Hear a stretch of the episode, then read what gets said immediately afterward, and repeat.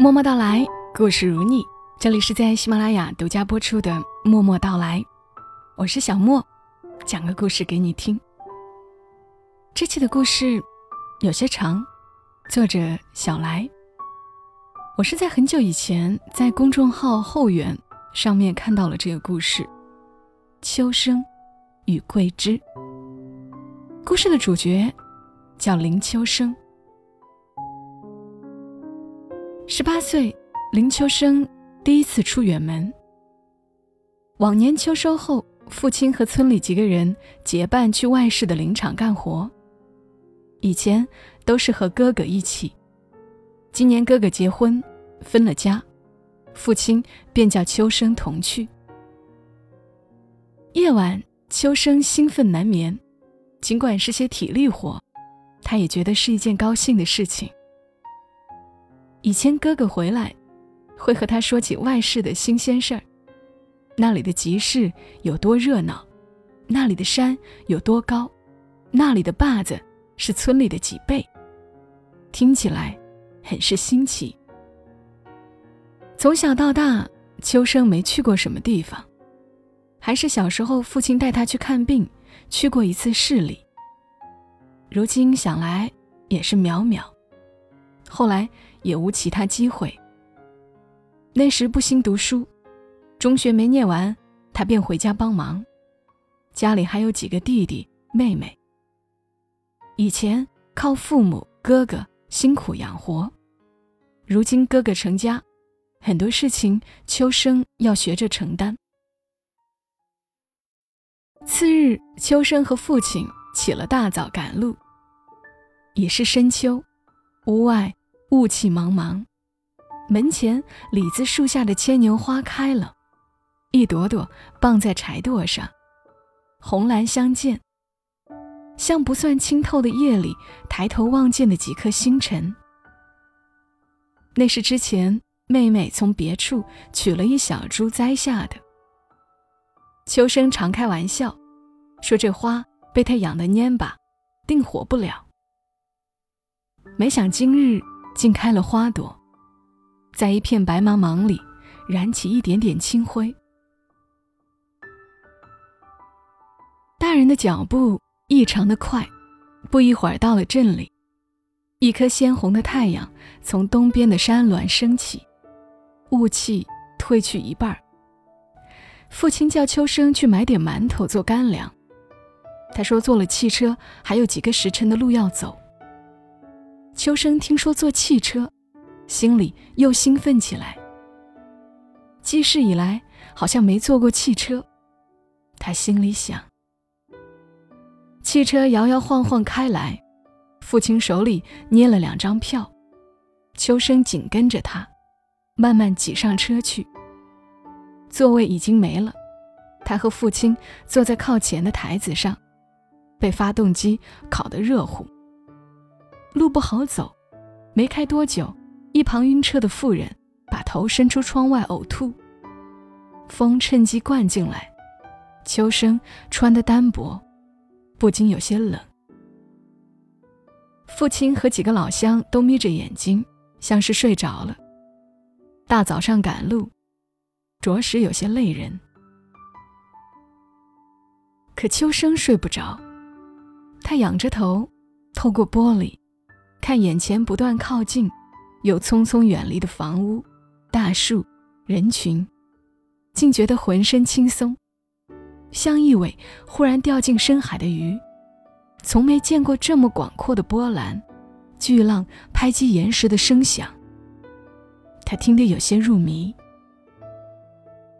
不知过了几个时辰，车子到站了，秋生提着包，一直跟在后面。父亲他们走着走着，不时从口袋里掏出烟来抽。在家时，秋生有时和村里几个小伙躲在山坳里抽烟。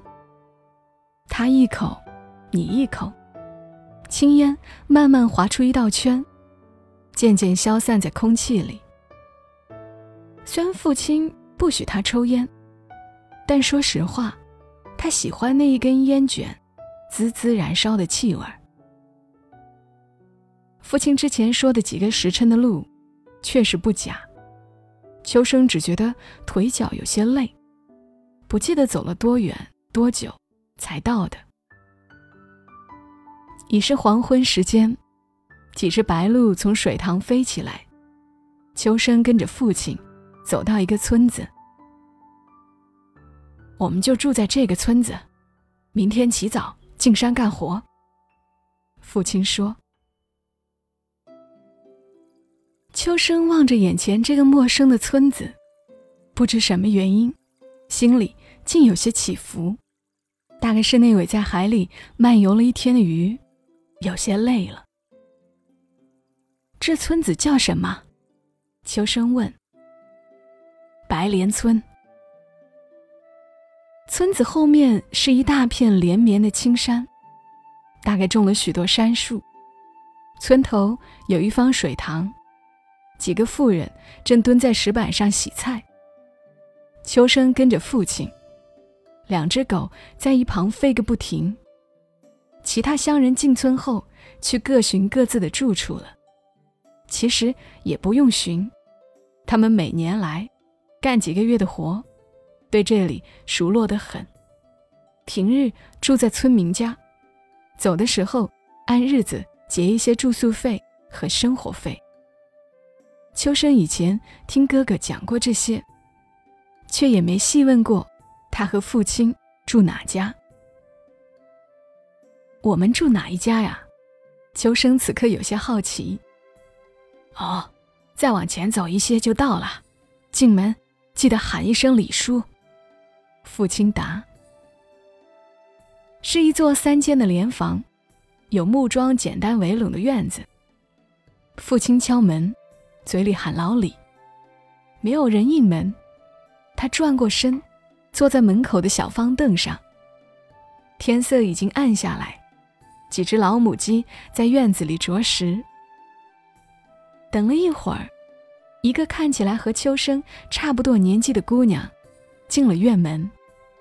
他左手挽着菜篮子，水滴答滴答顺着菜叶滑到地面。右手牵着一个五六岁的孩童。咦，林伯伯来啦！姑娘脸上浮出笑容，一缕头发从耳朵上散下来，又顺手捋回去。她看了一眼秋生，冲他笑了笑。是啊，快一年没见，长高了不少。你爸还没回吗？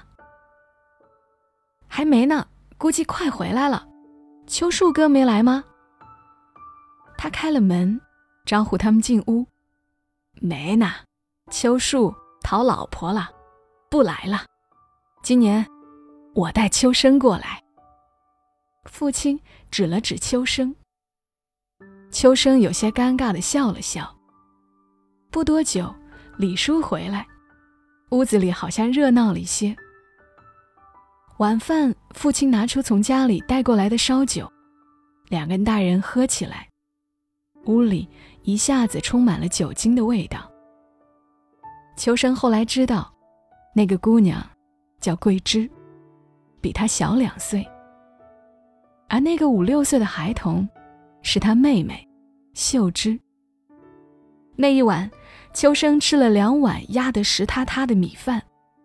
虽然感觉还能再吃一碗，却忍住没有再去盛。说不上是不是赶了一天路，只啃了几个馒头，还是菜做的好吃的缘故，秋生食欲非常的好。他放下碗，瞄了一眼在灶台刷锅的桂枝。此时父亲和李叔喝得正酣，自然不会在意他。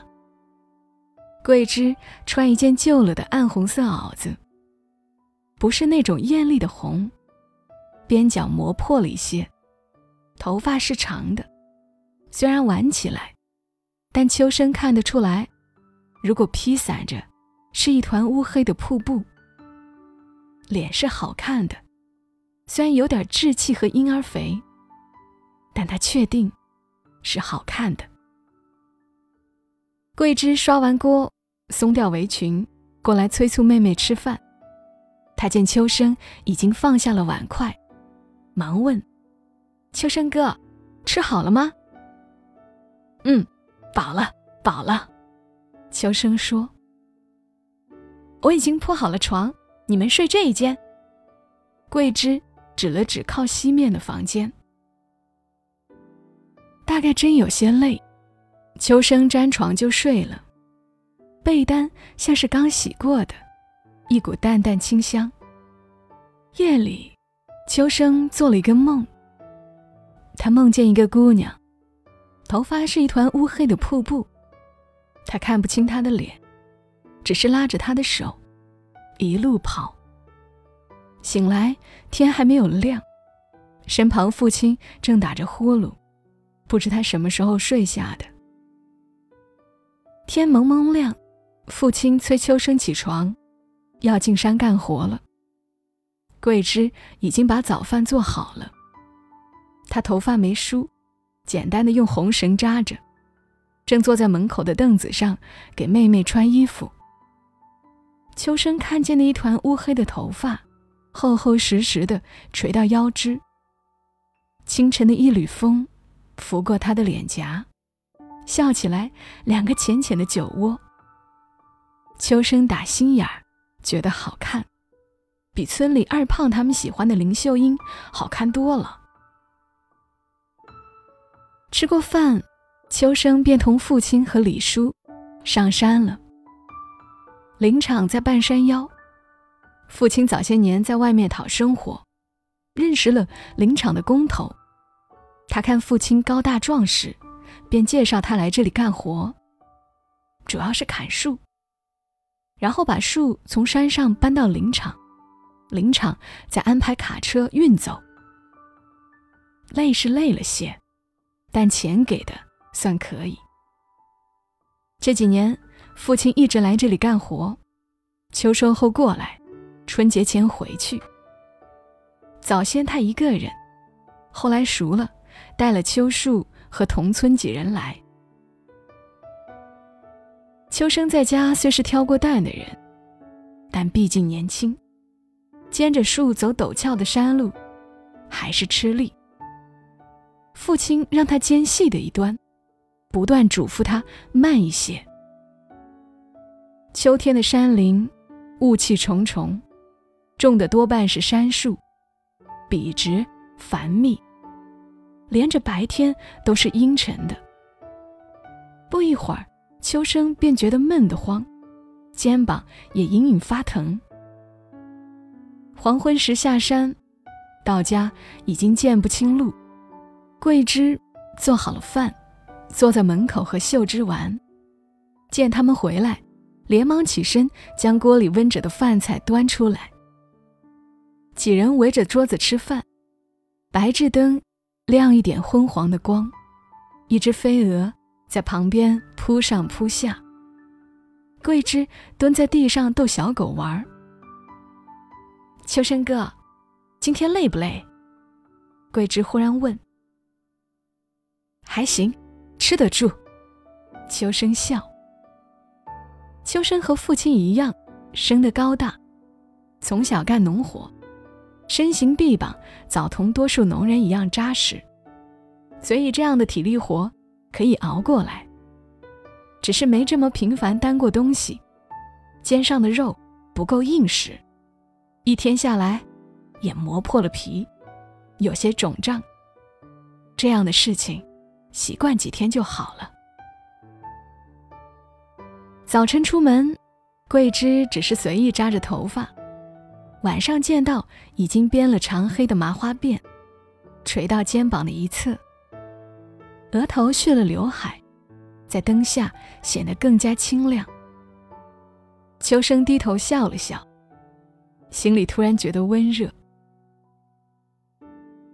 日子就这样过了几天，秋生跟着父亲李叔去林场干活，桂枝在家照看秀芝，做些家务农活，夜里一起吃晚饭。父亲和李叔偶尔喝点小酒。有时也叫秋生喝，人和人就这样熟悉起来。桂枝母亲呢？有天夜里，秋生问父亲：“几年前去世了。”父亲说：“还是刚生完秀芝吧，生了一场大病，很快就去了。本来身子就弱，生了桂枝后还怀过几次，没能留住。后来好不容易生了秀芝，身体啊，也跟着被掏空了似的，没能熬过一年，就过世了。也是个苦命的人。”父亲叹了一口气。秋生没有说话，只觉得心像被什么揪住了。后来他知道，秀芝是桂枝带这么大的。李叔每天要出门干活，桂枝便在家里照看秀芝，饿了抱她去别家讨些奶喝。有时生病，他没办法，急得只知道哭，引来了邻居，才带去小诊所看病。想到这些，秋生为她心疼。他突然很想保护这个姑娘，让她不再受苦，让她余生快乐。时间久了，桂枝也和秋生熟人起来，与刚见面时的小心翼翼不一样。有些话，他总想要说给秋生听。比如今天在田饭里看见一只很特别的鸟。比如妹妹又干了什么可笑的事儿，比如集市戏院子又演了好看的戏，等等，好像都是些鸡毛蒜皮的小事儿，可他心里愿意说给秋生哥听。秋生哥每次都听得认真，也常笑，他笑起来特别好看，像一颗太阳。桂枝不会什么比喻，只觉得太阳是好的。照在身上，暖融融的。有天落大雨，山里的活干不成，他们待在家里等雨停。可雨落个没完没了，直到傍晚时分才停。秋生哥，我们去网鱼吧。雨落了一天，坝子肯定长了许多鱼出来。桂枝突然说：“行啊。”秋生站起身来。站在一旁的秀芝听见了，也嚷着去。桂枝从墙上取下渔网，很小一张，周围用竹条框起来。秀芝不要去了，走都走不动，我可不愿背。桂枝笑。我不要你背，我要哥哥背。秀芝说完，跑进秋生的怀里。父亲在一旁笑。说带秀芝去，小孩子就喜欢这些。秋生第一次看见白莲村的坝，确实比自己村里的大了许多，又涨了水，风卷起一层层浪，撞到岸边，哗哗作响，很有气势。来网鱼的人家不止他们，秋生把秀芝放在水沟的岸沿。他和桂枝挽起裤脚，踩进水里，把网扎好。秋天的风带着雨水的潮湿，田饭的泥土气息，桂枝的气息，吹到秋生心里，他感到一切美好。没一会儿，他们网了许多野生鲫鱼，土坝里这种鱼最多。桂枝趴着装鱼的桶，笑得乐呵呵。可好景不长，天忽然打起雨点。秋生哥要回去了，又落雨了。桂枝说：“嗯，赶紧回，怕是要下大了。”秋生答。秋生背着秀枝，桂枝拿着鱼和网，没走多远，雨真下大了。他们迈开步子往家里跑，桂枝跑不快，在后边一面笑。一面喊：“秋生哥，等等我！”秋生听见了，回头拉起他的手，往家里跑。背上的秀芝不知什么原因，咯吱咯吱的笑个不停。这是秋生第一次牵一个姑娘的手，他也不知道当时怎么就拉起了桂枝的手。他心里想着快点回去，少淋些雨。而桂枝呢，在秋生拉起他手的那一刻，有那么一瞬间，他似乎觉得秋生是除了父亲外，他可以依靠的人。桂枝永远也忘不了那个夜晚，他本以为从那一刻开始，不管他以前吃过多少苦，受过多少罪，从那一刻开始，她将是这个世界上最幸福、最快乐的姑娘。那天夜里，吃过晚饭，邻居告诉桂枝，邻村搭了戏台子，有戏班子来唱戏。桂枝好长时间没听过戏了，那些五彩斑斓的戏服，她最喜欢了。秋生哥，我们去听戏吧。桂枝用期待的眼神望着秋生。好啊，我还没听过呢。父亲也去看看吧。秋生问父亲：“干了一天活，还是累了，想早些睡。你们去吧，早些回来。”父亲说：“我也要去，我也要去。”秀芝在一旁嚷个不停，谁也挡不住他。李叔最后还是许了他。应该是中旬吧，天气好的喜人，月亮又大又圆，矮矮的悬在天空，小路映得深深浅浅，闪着一层薄薄的光。附近的几个村子来了不少人，围了一圈又一圈。桂枝人矮一些，挤在外面看不见什么东西，只听得清热热闹闹的锣鼓声。秀芝骑在秋生的头上。虽然看不明白，倒也满心欢喜。那天演了什么戏，桂枝也记不得了。他站在秋生的旁边，偶尔被人群挤到他的身上。秋生有时候张开一只手护着他，他的臂膀结实有力，像一道宽厚的城墙。桂枝能感受到他温热的气息。回来的时候。夜已经深了，秋生背着秀芝，秀芝已经睡着了。桂枝走在一侧。人间好寂静呀，好像听得见他们扑通扑通的心跳。秋生哥，有喜欢的人吗？桂枝轻轻问了一句。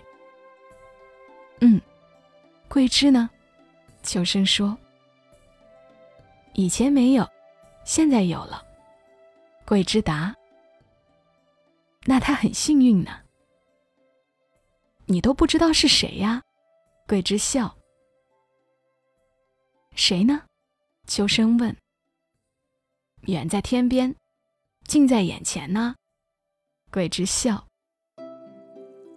秋生沉默了一会儿，他听明白了，可当下却不知道接什么话。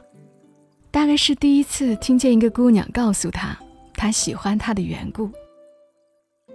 多好的姑娘啊，他也是喜欢她的。此刻，他多想把她搂进怀里。秋生哥呢？喜欢的那个姑娘呢？桂枝见秋生一直没说话，心里有些沮丧。远在天边，近在眼前。秋生笑。夜太静了，静的每一句话都像一粒粒饱满的种子，迎着月光星辰，伴着徐徐晚风，在心里发芽、开花、结果。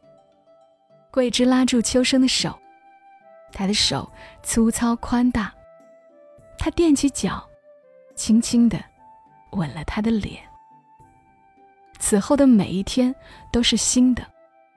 虽然秋生一样的起床进山干活，桂枝一样的做饭，照顾秀芝，但每一天的相逢都是甜蜜的。他喜欢她长长的辫子，他喜欢她温暖的笑容。有了爱，再苦累的生活，都会有所期待。那年冬天，雪下了好几场。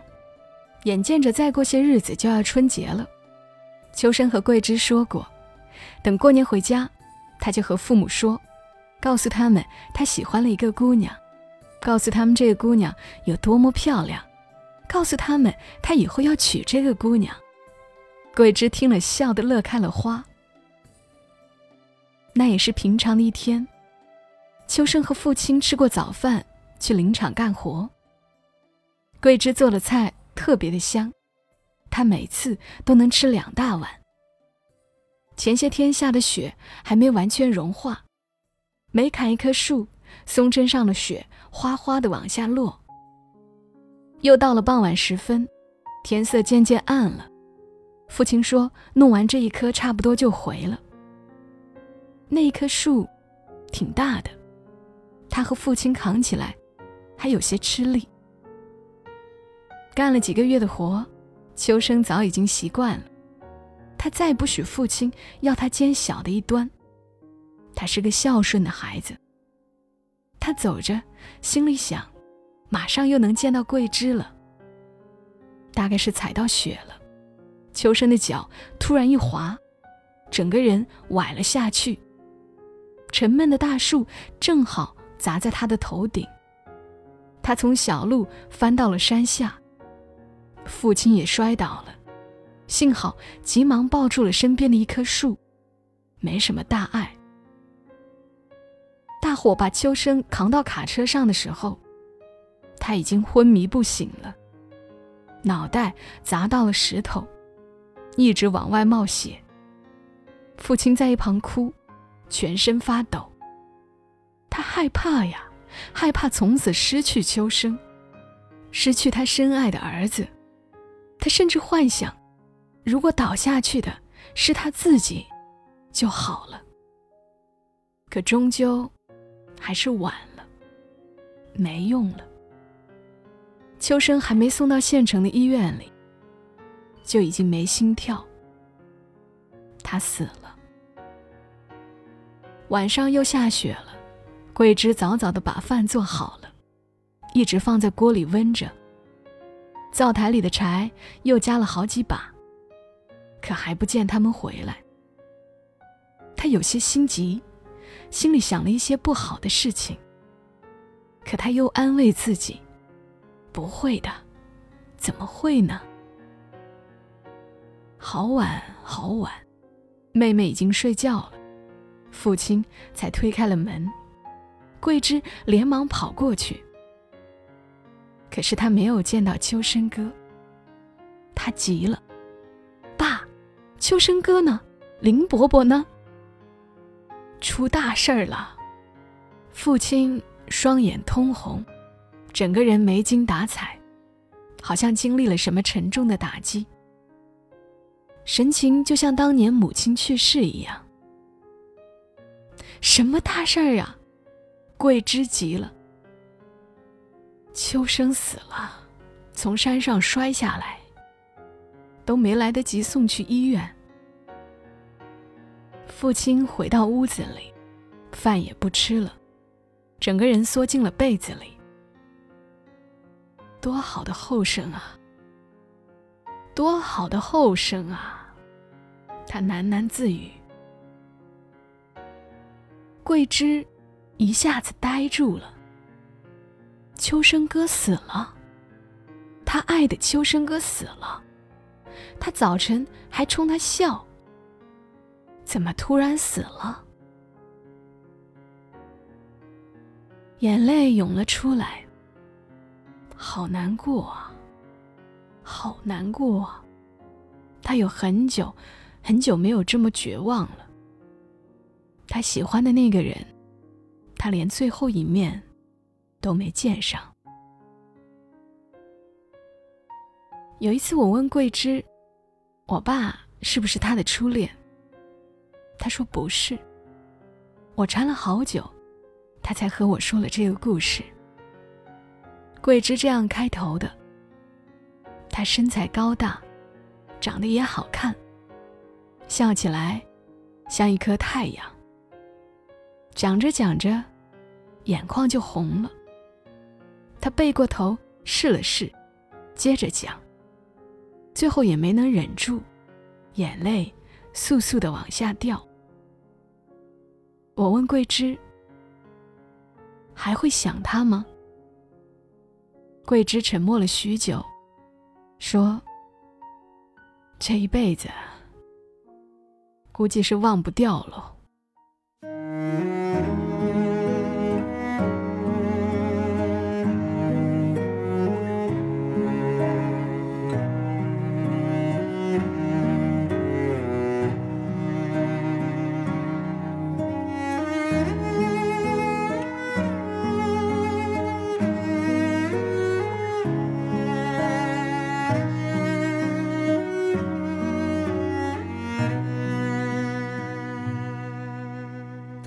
见有人唱着